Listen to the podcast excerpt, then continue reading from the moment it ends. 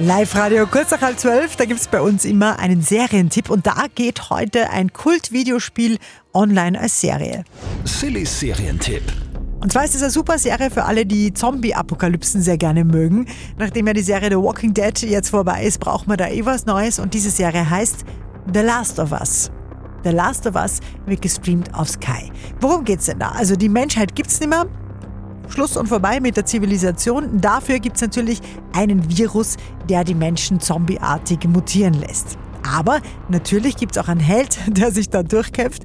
Und zwar mit einem 14-jährigen Mädchen an seiner Seite. Mit ihr reist er quer durch die USA. Genau, um die Menschheit zu retten. Wieso bist du so wichtig?